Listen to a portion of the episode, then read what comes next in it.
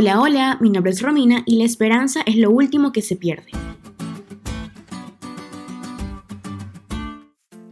Estoy segura de que más de una vez, cuando acontecen momentos tristes, has escuchado esta frase. Y me gustaría comenzar preguntándote, ¿cómo está tu esperanza?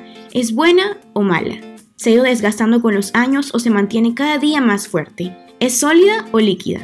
El versículo de esta semana, que vale la pena memorizar, se encuentra en Romanos 5.5 y dice, y la esperanza no avergüenza, porque el amor de Dios ha sido derramado en nuestros corazones por el Espíritu que nos fue dado.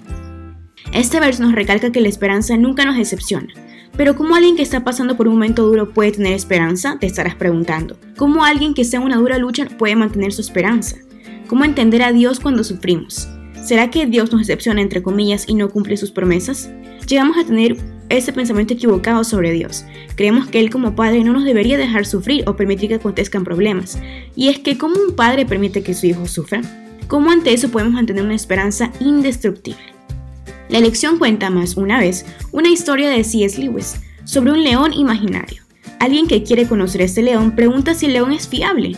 Se le dice que no es fiable, que es peligroso, pero es bueno. Algunos piensan así sobre Dios. ¿Tú piensas así? En esta semana vamos a viajar y adentrarnos en la lección 7, discutiendo este asunto mirando un panorama general, pero sobre todo mirando a Dios como nuestro Padre, aquel que es y tiene un carácter noble, que tiene planes para nuestra vida y que nos disciplina, pero también que nos otorga su presencia en nuestra vida, para vivir con vigor los crisoles de la vida. Recuerda que la esperanza es basada en el amor, como el texto que leímos. Si es basada en el amor, no puede ser una esperanza falsa, pero es una esperanza concreta basada en acciones de Dios para con nosotros. Lamentaciones 3, 22 y 23 dice, El gran amor del Señor nunca se acaba, y su compasión jamás se agota. Cada mañana se renuevan sus bondades, muy grande es su fidelidad.